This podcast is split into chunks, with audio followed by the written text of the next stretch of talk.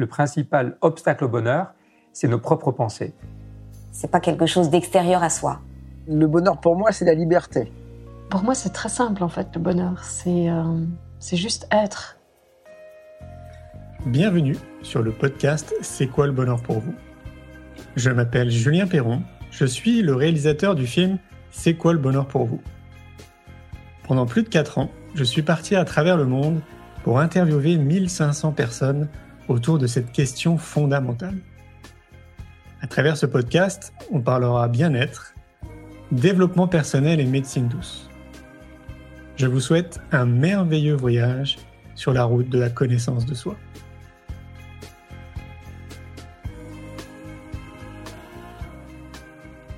Aujourd'hui, j'ai le plaisir de recevoir Béatrice Sabaté. Béatrice est psychologue clinicienne française de mère mauricienne.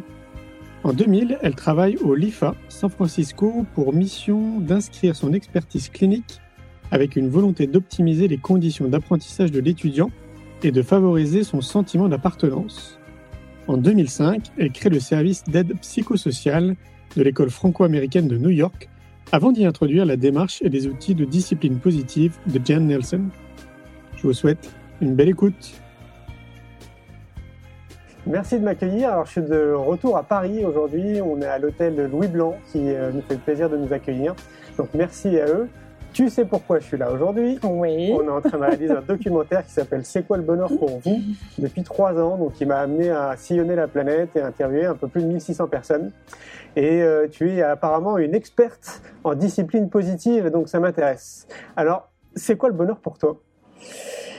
Euh, alors, si tu as entendu euh, 1600 définitions du bonheur, je vais essayer d'être euh, moi. Euh, et de te dire que c'est vrai que quand j'ai réfléchi à la question, je me suis dit qu'est-ce que je vais pouvoir dire sur le bonheur? Il y a tellement de choses.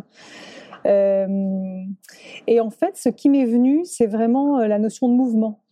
C'est-à-dire que pour moi, le bonheur, c'est un mouvement non seulement vers soi, euh, mais vers l'autre. C'est un mouvement qui rejoint le collectif. Euh, c'est un élan qui part d'un centrage. Donc ce serait ma définition du bonheur. D'accord. Qu'est-ce que tu entends par mouvement? Euh, le mouvement, c'est quelque chose qui, euh, qui n'est jamais statique. C'est quelque chose qui est toujours en transformation. Et je crois que derrière, pour moi, euh, il y a la notion d'apprentissage. C'est-à-dire que le bonheur, il ne va pas nous tomber tout cuit. Euh, on va apprendre à être à soi, on va apprendre à être avec les autres.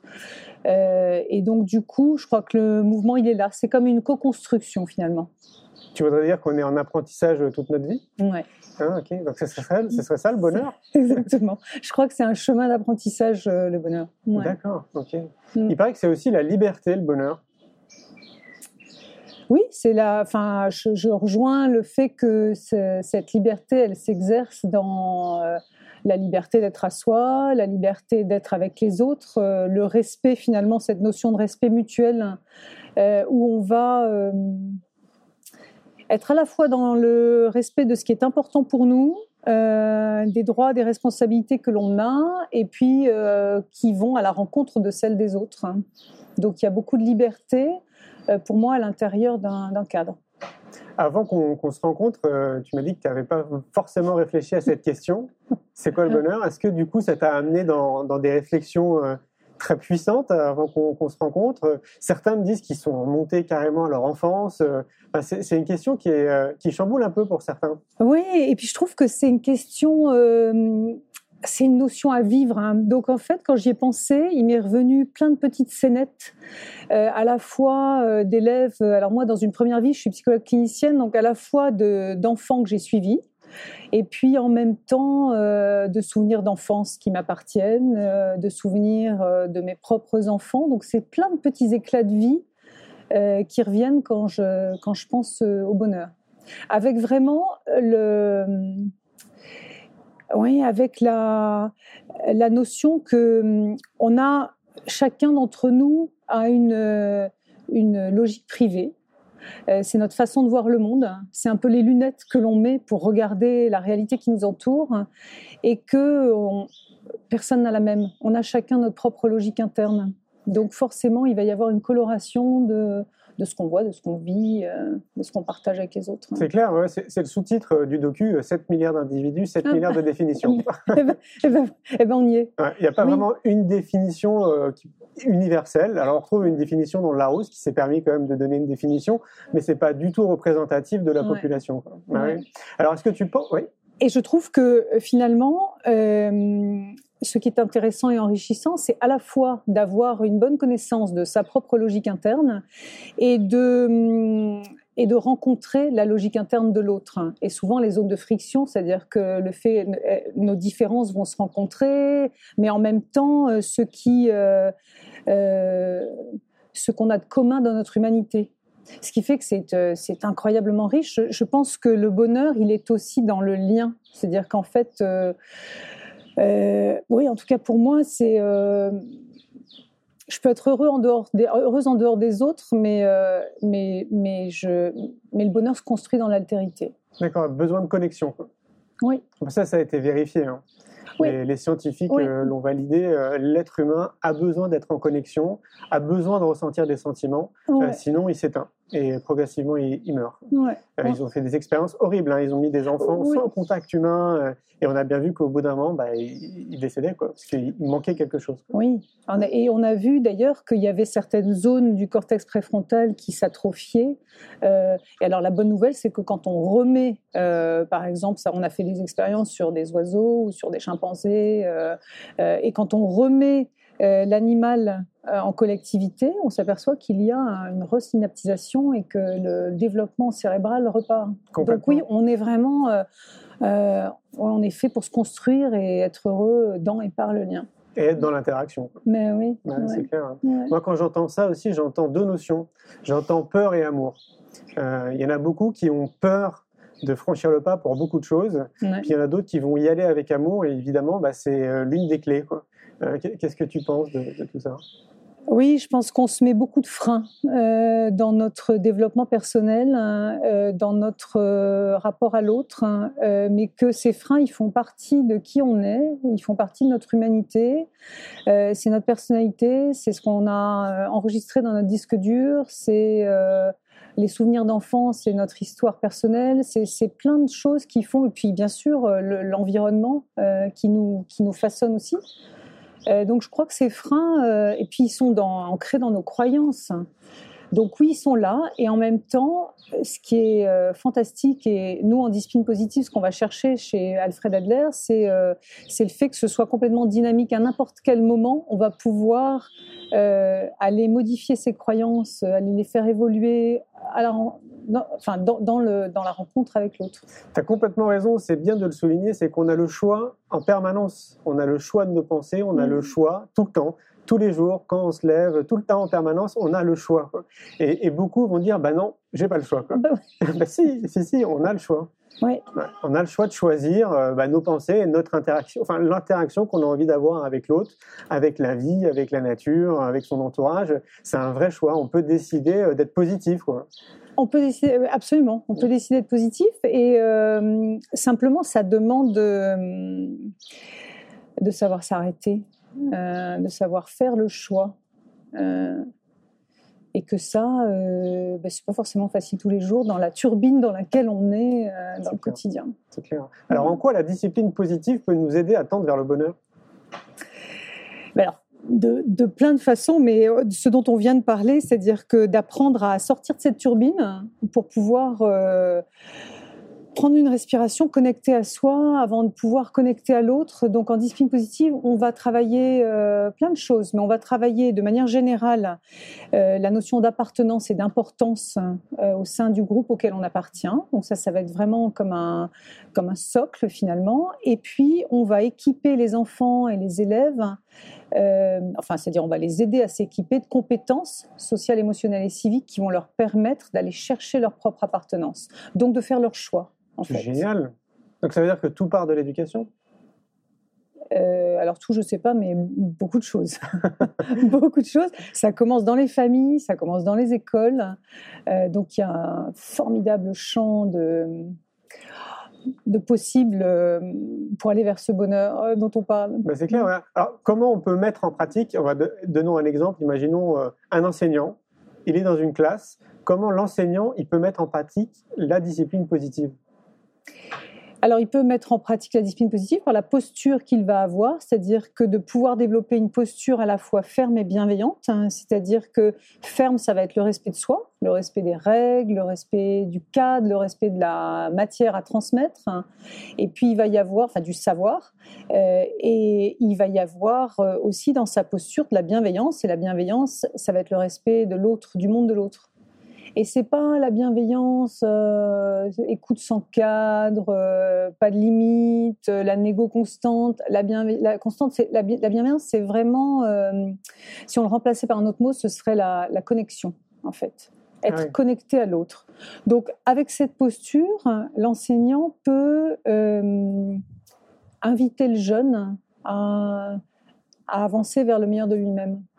Et c'est pour ça qu'aussi on a la notion d'encouragement qui est juste derrière. Et quand je pense au bonheur, je pense à l'encouragement. C'est quelque chose qui me, euh, moi, ça a changé ma vie parce que euh, dans une première vie, ce que je disais tout à l'heure, j'étais, euh, je suis psychologue clinicienne et donc j'ai vu énormément de jeunes de la maternelle à la terminale et on me les envoyait parce qu'ils avaient des comportements dans la classe, des symptômes de natures diverses. Et en fait, je me suis aperçue que allez, 70% des jeunes que je recevais, euh, ils n'avaient pas de pathologie particulière, hein, mais dans leurs euh, symptômes, dans leur comportement en classe ou à la maison, ce qu'ils disaient, c'est j'y arrive pas, je suis pas capable, hein, je sais pas, j'appartiens pas.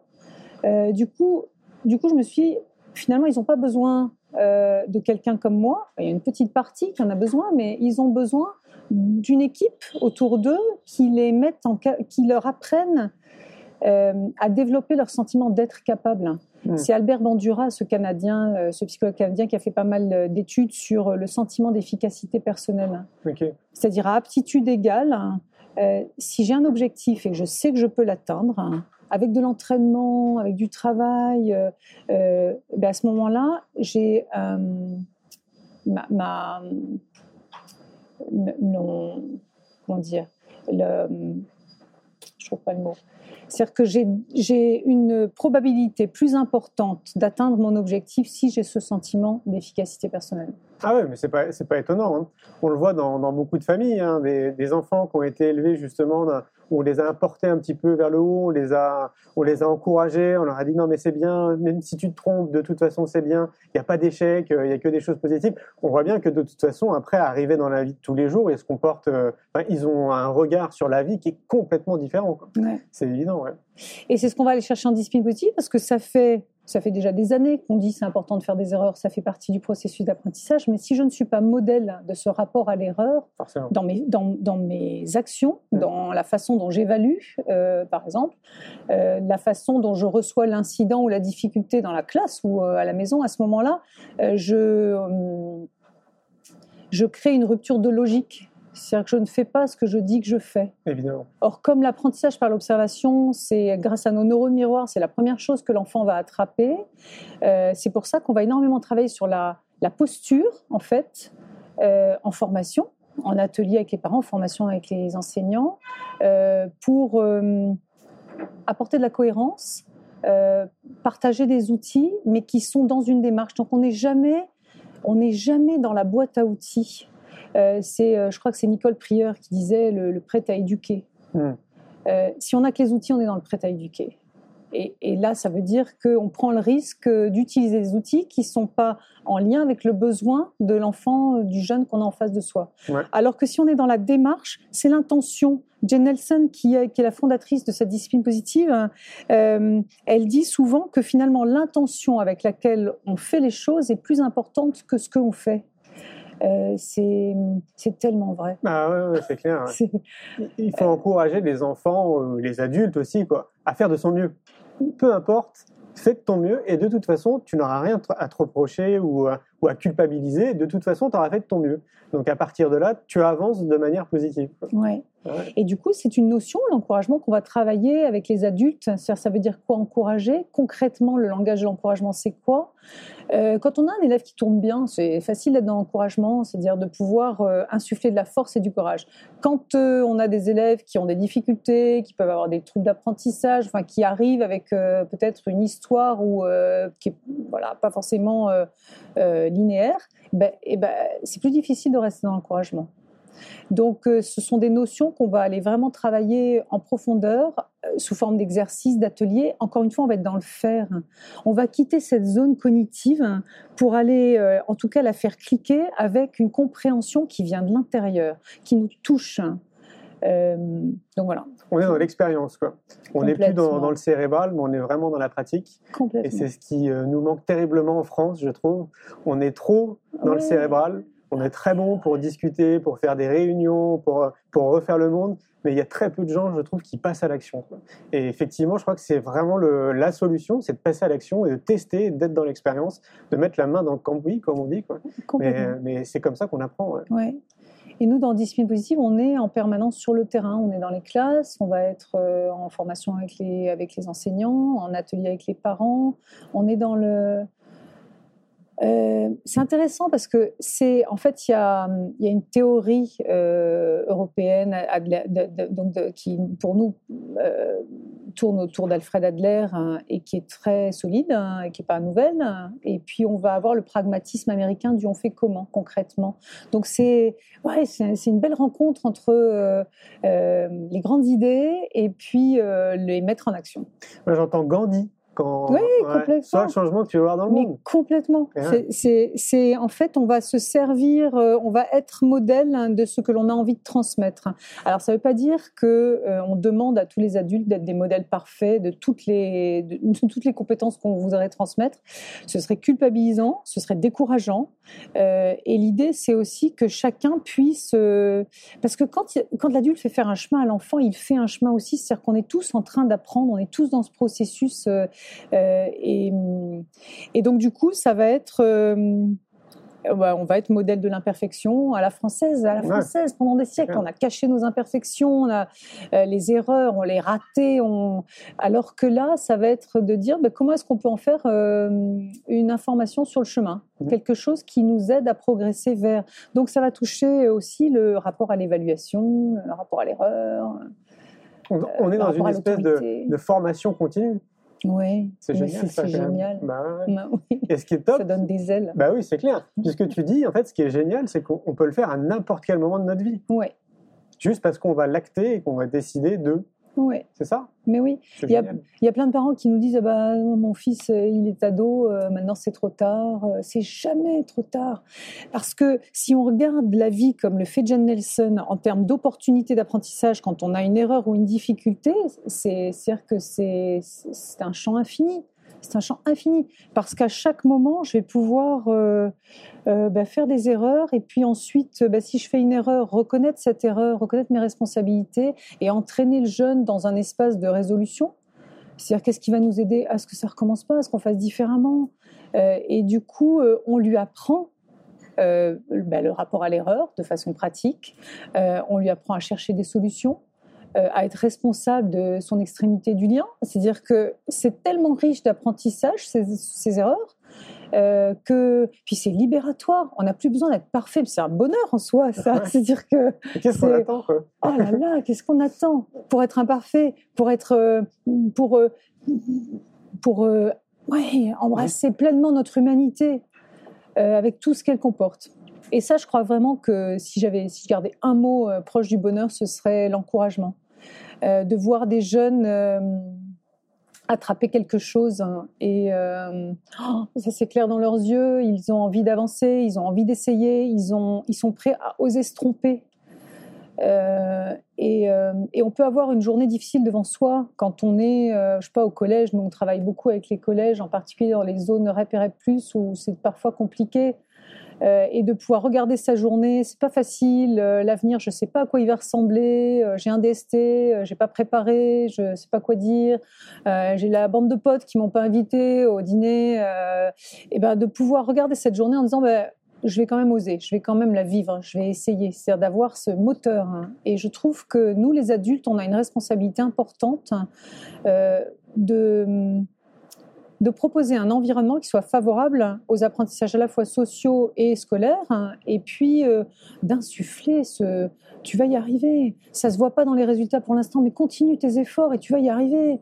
Plutôt que le euh, peut mieux faire, euh, pas assez de travail. C'est-à-dire qu'on a une capacité à, à identifier ce qui fonctionne pas et à ne pas dire ce qui va bien parce que c'est attendu, que c'est normal, euh, qui est dommage parce que on a tout ça en nous. Donc je trouve que hum, y a une vraie prise de conscience aujourd'hui. euh, le fait d'en parler, le fait d'échanger su- sur le sujet, euh, c'est indispensable. Et à partir de cette prise de conscience, hein, il faut qu'on passe à l'action. Et il y a plein d'endroits où on passe à l'action. La preuve, euh, l'école de la vie, euh, et puis plein de plein d'autres euh, initiatives comme celle-ci. Euh, voilà. Quel est ton regard justement sur l'éducation? Moi, je trouve qu'on a du retard sur Par beaucoup- rapport à quoi? Par rapport à qui? plein de pays. on a du retard. J'ai le sentiment qu'on on a gardé un modèle éducatif qui est vieux de deux ou trois siècles et qu'on est en 2017 et qu'on l'a pas fait évoluer. Alors que les êtres humains sont complètement différents, euh, la vie dans laquelle on est est complètement différente, on n'utilise pas les mêmes parties de notre cerveau, ne serait-ce que biologiquement. Je ne comprends pas pourquoi on n'adapte pas notre, euh, système éducatif à l'époque. On est en 2017, c'est, euh, ça y est, c'est has-been, il faut changer. Et on le voit bien, tout le monde en a besoin. Les enseignants en ont besoin, les enfants les premiers, les parents aussi. C'est quoi ton regard sur, sur l'éducation? Alors, ce qui me vient, c'est que ce changement, il n'est pas forcément facile à opérer. euh, parce que on est ancré dans des habitudes, hein, dans des façons de faire. Que si on prend la posture de l'enseignant, pendant des siècles, on l'a mis dans la posture du sachant, et que de sortir de cette posture, ça va demander une remise en cause de plein de choses, hein, euh, à commencer par soi et ses, son approche, euh, et que euh, la formation, ça va leur permettre de faire ce lien entre la posture dans laquelle peut-être on les a placés, où ils ont grandi, et quelque chose qui soit plus euh, ouvert sur la co-construction, sur la coopération, sans être anxiogène. Donc, toute l'idée de la formation, c'est de d'équiper finalement euh, des adultes, des personnes qui ont envie de faire ce mouvement-là, mais qui savent pas forcément toujours comment, à attraper quelque chose de nouveau avant de lâcher ce qu'ils connaissent. hein. Parce que si on lâche sans avoir attrapé quelque chose de nouveau, c'est très anxiogène. Il y a une formatrice avec laquelle je travaille qui prend l'image de Tarzan et je trouve que c'est une belle métaphore parce que Tarzan ne lâche jamais la liane à laquelle il est attaché avant de- d'en attraper une autre. Pourquoi? Parce que c'est abyssal entre les deux. Euh, ça veut dire euh, perdre le contrôle de sa classe, du groupe. hein. Euh, c'est, c'est-à-dire c'est hum, le risque de ne pas finir le programme. euh, C'est-à-dire qu'il va y avoir plein de choses qui font qu'on se tient à ce qui a fonctionné pendant des siècles hein, et qu'avant de lâcher, euh, il faut s'équiper d'autres choses de façon progressive et puis surtout avec la liberté. On parlait de liberté tout à l'heure. Je crois qu'il y a une démarche de coopération qui peut être commune et après, il n'y a pas une seule façon euh, de s'équiper. C'est pour ça que les outils, c'est exponentiel. C'est vraiment, euh, il n'y a pas une seule façon d'être bienveillant, il n'y a pas une seule façon d'être dans l'encouragement, il y en a plein. Au- Autant que de, de logique euh, privée dont on parlait tout à l'heure. Et donc, du coup, de pouvoir euh, exercer sa liberté dans un cadre hein, et dans un mouvement, je reviens à l'idée de mouvement de, coopération, de co-construction, euh, ça prend du temps, ça, mais, c'est là, on y est. Et c'est vrai qu'on a des pays qui sont plus avancés pour certaines choses, hein, comme la coopération l'enseignement différencié ou des choses comme ça. Euh, ben pour nous, tant mieux. Euh, ça veut dire qu'on a des gens qui ont fait avant nous. On va pouvoir regarder comment ils font. Euh, D'ailleurs, il y a plein de le nombre d'enseignants et de directions d'écoles que je rencontre qui ont été faire des voyages d'études en Suède ou ailleurs. Cette phase-là, elle est importante parce qu'on s'aperçoit de ce qui fonctionne chez les autres. hein, donc ça, c'est rassurant. Et après, il faut se lancer. Donc je crois que l'action dont on parlait tout à l'heure, c'est vraiment euh, que l'action soit, soit hum, connectée à l'observation. Et puis après, euh, c'est euh, Rudolf Dreckers, qui est un des disciples d'Alfred Adler, qui parlait du, du courage d'être imparfait. Ensuite, il faut se lancer, il faut avoir le courage de se planter, Mmh. euh, de pas forcément réussir du premier coup. Mais si on regarde euh, ces plantages comme des opportunités euh, d'avancer encore un peu plus vers ce qui nous anime, bah alors super, allons-y. Ouais, c'est vrai. Bah, Tu, tu le disais, euh, c'est vrai que j'ai le même sentiment que toi, qu'il y a des prises de conscience qui se font euh, à l'échelle mondiale. Euh, moi, j'ai la chance de me balader un petit peu partout dans le monde et donc je le vois, je rencontre des gens, je discute avec eux. ouais. Et je dis très souvent que euh, ce, qui se passe, euh, ce qui se passe à la télé, ce qu'on voit dans les médias, n'est pas du tout représentatif de la réalité, de ce qui se passe réellement dans notre monde. Et le sentiment que j'ai, c'est qu'il y a beaucoup plus d'initiatives positives et de projets positifs et d'actions positives et de gens positifs qu'on ne nous montre à la télé. Toi aussi, tu, tu partages hein? Oui, et c'est pour ça que des, des, des petits films là, comme celui de Amélie Laurent, là, le Demain, Demain. C'est merveilleux. Mm. On a envie de voir ça.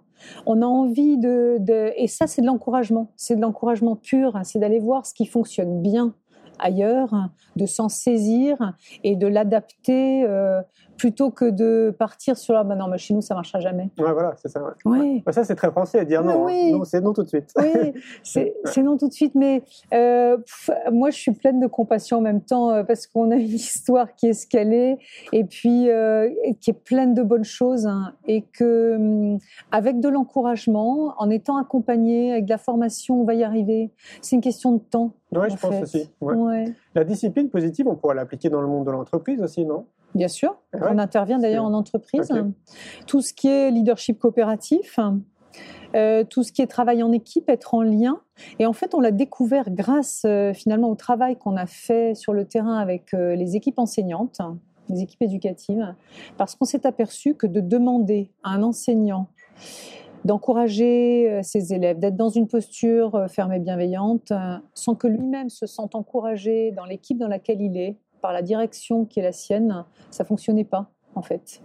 Euh, et, du coup, euh, ben on centre beaucoup le travail qu'on fait en équipe aussi sur le lien en équipe, sur euh, c'est quoi l'encouragement au sein d'une équipe. Donc ça se vit en entreprise, ça se vit dans une équipe éducative en collectivité. C'est beaucoup d'entreprises qui s'y intéressent? C'est des grosses, petites, moyennes? Alors, dans mon expérience, euh, moi, ça fait quoi 6-7 ans que je fais partie de, de ceux et celles qui développent la discipline positive en France et dans les pays francophones. Euh, on a démarré par la parentalité en entreprise, hein, parce que ça, il y a des grands groupes, euh, même des petits d'ailleurs, mais qui sont prêts à faire de la place au, à la connexion à soi, au développement personnel, euh, au bien-être. hein. Et donc, du coup, on, on a, on est rentré euh, être parent actif, euh, parent acteur de l'éducation de ses enfants, c'est quoi? Euh, Puis finalement, on se rend compte que c'est pas très différent que d'être parent tout court. euh, voilà. Euh, et puis ensuite, naturellement, il y a un prolongement sans infantiliser, hein, parce qu'en fait, on va, on va, on va être dans le lien. On ne sera pas forcément dans le lien euh, parent-enfant ou euh, adulte-jeune. Euh, toutes les hum, techniques de recherche de solutions, par exemple, parce qu'en discipline positive, c'est vraiment central. C'est-à-dire qu'on va développer ce muscle de euh, qu'est-ce qui va nous aider? À Comment est-ce qu'on pourrait faire? On va essayer de sortir de la boîte. On va aller stimuler la créativité. Et donc, qu'est-ce qu'on fait quand on fait ça? En fait, on met sa propre logique interne au service euh, de l'intelligence collective. hein. Donc ça, il y, a des, il y a des choses formidables à faire en entreprise, en équipe, et puis on peut très bien faire des recherches de solutions dans les classes, dans les familles. Euh, encore une fois, c'est un muscle. hein. Donc ce muscle, il a besoin de s'exercer parce que la créativité, elle est là. On porte ça en nous. Simplement, les freins dont on parlait tout à l'heure, euh, parfois viennent entraver cette créativité. Et si euh, on commence à voir la contrainte comme une opportunité de créativité, à ce moment-là, on libère finalement notre logique interne euh, et puis on se rend disponible à celle des autres. Parce que, encore une fois, euh, euh, Nelson, en discipline positive, elle, elle va, euh, et, et Adler avant elle, et, bien d'autres, si je reste uniquement dans ma logique interne, je me coupe. je me coupe de mon environnement, je prends le risque de me couper de l'autre hein, et d'être centré sur moi. Alors que si cette logique interne, elle est en mouvement vers le collectif, à ce moment-là, on va vraiment être dans le construire ensemble. Tu rejoins euh, différents courants de pensée. Et il y en a un euh, qui me fait penser à, à une pensée, justement, qui dit que euh, de mettre à contribution son excellence pour le bien commun. Oui, exact. Ça rejoint, exact- ça rejoint quelque part ce que tu dis. Exactement. Et c'est la notion de Gemeinschaftgefühl de, de- d'Alfred Adler. D'accord. ok. C'est-à-dire, c'est des logiques internes au service du bien commun, de l'intérêt social, D'accord. de l'utilité sociale Ok. Est-ce que qui tu rend penses heureux. il y aurait des livres qu'on pourrait recommander aux gens pour qui ça les interpelle, ils se disent tiens, ça, ça m'intéresse euh, euh, la discipline positive. euh, Est-ce que je peux aller euh, Oui. acheter un livre quelque part? Alors, il y a des livres, et puis surtout, il y a une association qui est aujourd'hui, euh, je crois qu'il y a- il y, a plus d'une, euh, on doit être euh, 130, hein, Ok. euh, donc il y a plus d'une centaine de formateurs au sein de l'association. C'est un groupement de formateurs indépendants euh, au service du développement de la discipline positive. hein. Donc, ils proposent des ateliers, des formations. Encore oui, il y a des livres, mais allons le vivre. hein. Encore mieux, oui. Voilà. Et sinon, il y, a, il y a trois ouvrages de discipline positive qui ont été euh, adaptés et traduits euh, en français au jour d'aujourd'hui, qui sont disponibles euh, à la Fnac, sur Amazon. D'accord, Voilà. ok. Euh, donc, mais encore une fois, vraiment, de le vivre, c'est une dimension supplémentaire. C'est partout en France? Il y a des ateliers partout en Ouais. France? Ah, génial. ok. Ouais. Donc on tape euh, discipline positive et on tombe tout de suite sur le site et on a accès aux infos. Exactement. Ah, génial. Exactement. Toi, tu donnes des conférences? Oui, oui, oui. Ouais. Je donne des conférences. Je... Alors, moi, je suis euh, sur le terrain. Donc euh, le lundi matin, je suis à Saint-Denis tous les lundis matins en école, dans les classes, euh, à travailler avec les jeunes. Euh, je vais faire des conférences pour les parents, je fais des ateliers en soirée pour les parents. Euh, mais je dirais qu'aujourd'hui, 80% de mon activité dans les écoles. D'accord. Donc à, à former des, des- des équipes enseignantes. À la louche, à ton avis, tu sèmes combien de graines? Ça touche combien de personnes à chaque fois? Mais plein c'est, ah, c'est- on va plus pouvoir les compter parce que à chaque fois qu'on touche euh, une vingtaine d'enseignants, on va toucher euh, fois Non. 30 euh, élèves.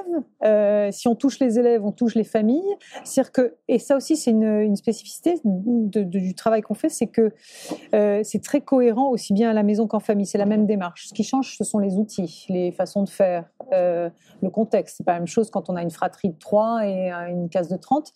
Euh, mais il y a énormément de cohérence entre ce qu'on propose aux parents et aux enseignants. Donc, elle est là la vraie coéducation. Ouais. C'est aligner nos objectifs, parce qu'on a tous les mêmes envies de transmission. hein, On a tous envie que nos enfants soient heureux, épanouis, autonomes, responsables, constructifs, euh, résilients. Enfin, c'est-à-dire qu'on retrouve la même chose. Et ça fait 30 ans qu'on pose la question aux parents et aux enseignants. Euh, et donc de pouvoir aligner finalement nos objectifs, nos attentes, euh, construire un cadre commun où chacun a sa...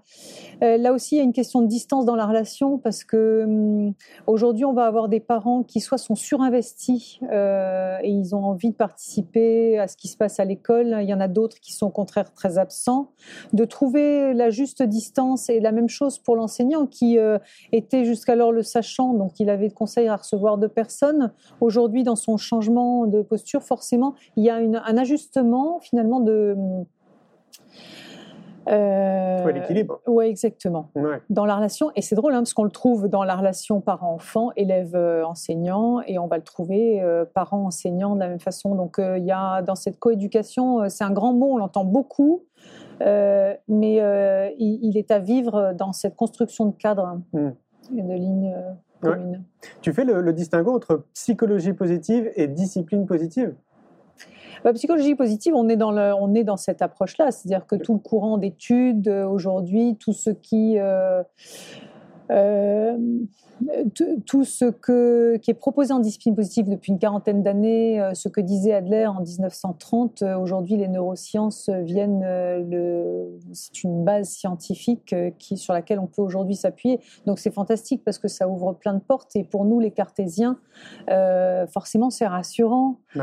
Euh, bien sûr, puis on en a besoin. Donc je dirais qu'on est complètement dans les mêmes sillons. Euh, et c'est là aussi où cette idée de mouvement, elle est présente parce que euh, c'est ce que tu disais tout à l'heure. Euh, Il y a plein d'approches. hein. La communication non violente, il va y avoir la discipline positive, il va y avoir Gordon et les parents efficaces, euh, il va y avoir des tas de mouvements. Euh, là, je pensais parentalité, mais c'est vrai aussi à l'école. multiples. Exactement, euh, qui avancent dans le même sens. Mhm.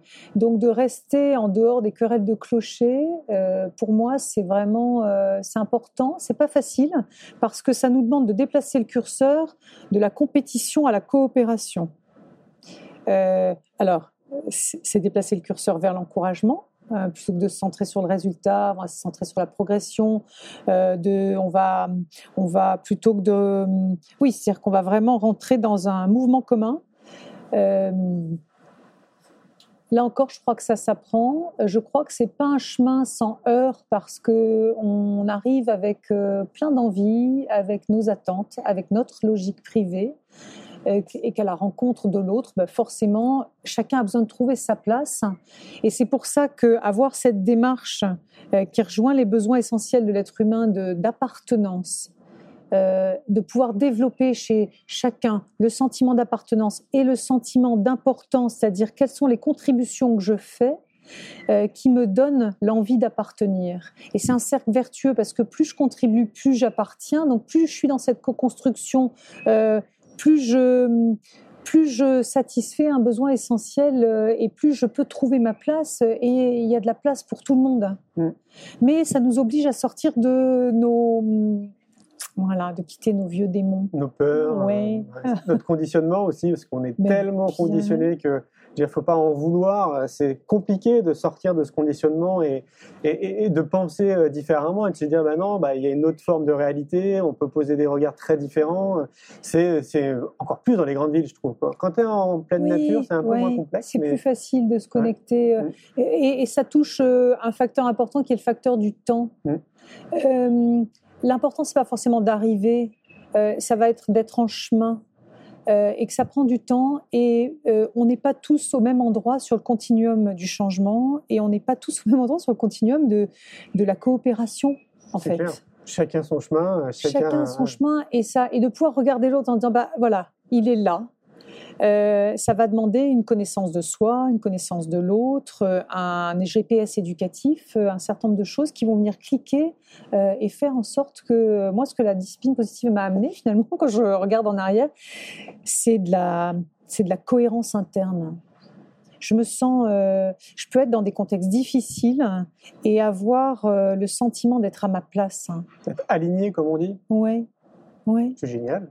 Oui, c'est génial. Hein. Ah ça rend, c'est vraiment ça. Enfin, en tout cas, moi, ça me rend heureux et je pense que c'est, euh, voilà, ça donne envie de le partager et de, et de le, de le voir se développer comme ça se développe aujourd'hui. T'aimes bien les citations? J'aime bien les citations, je les retiens pas toujours. Ah. je les retiens pas toujours. pourquoi? Parce qu'il y en a une justement que tu aimes par-dessus tout et qui, euh, qui te suit peut-être un petit peu partout, euh, qui t'inspire. Moi, je te disais, en fait, je te parlais de Gandhi euh, parce que il y avait une résonance, mais c'est un gars qui m'inspire beaucoup et je trouve que soit le changement que tu veux voir dans le monde, c'est très puissant, quoi. Ça, ça résume tout quelque part. Alors celle-là, je l'ai en bumper sticker chez moi. Mais là, comme ça, j'en ai pas forcément une euh, qui me vient. Euh, euh, j'aime bien Lao Tse quand il dit il n'y a pas de chemin vers le bonheur, le, bonheur c'est le chemin, c'est la capacité à attraper toutes les petites pépites sur le chemin. mais sinon, je crois que ça se vit le bonheur, ça se construit. Merci Béatrice. Ben, merci à toi. Un grand merci pour votre écoute. J'espère que vous avez passé un bon moment avec nous. Je vous invite à prolonger l'expérience en regardant mon film C'est quoi le bonheur pour vous? Vous le trouverez assez facilement sur YouTube. Si vous souhaitez ancrer davantage les choses, nous avons créé le jeu de cartes C'est quoi le bonheur pour vous qui vous permettra de mieux vous connaître et de mieux connaître les gens avec lesquels vous allez jouer de manière ludique et bienveillante.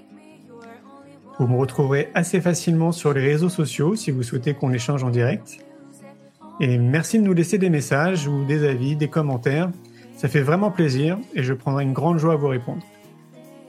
En attendant, je vous souhaite une très belle route et je vous retrouve maintenant la semaine prochaine pour un nouvel épisode du podcast C'est quoi le bonheur pour vous?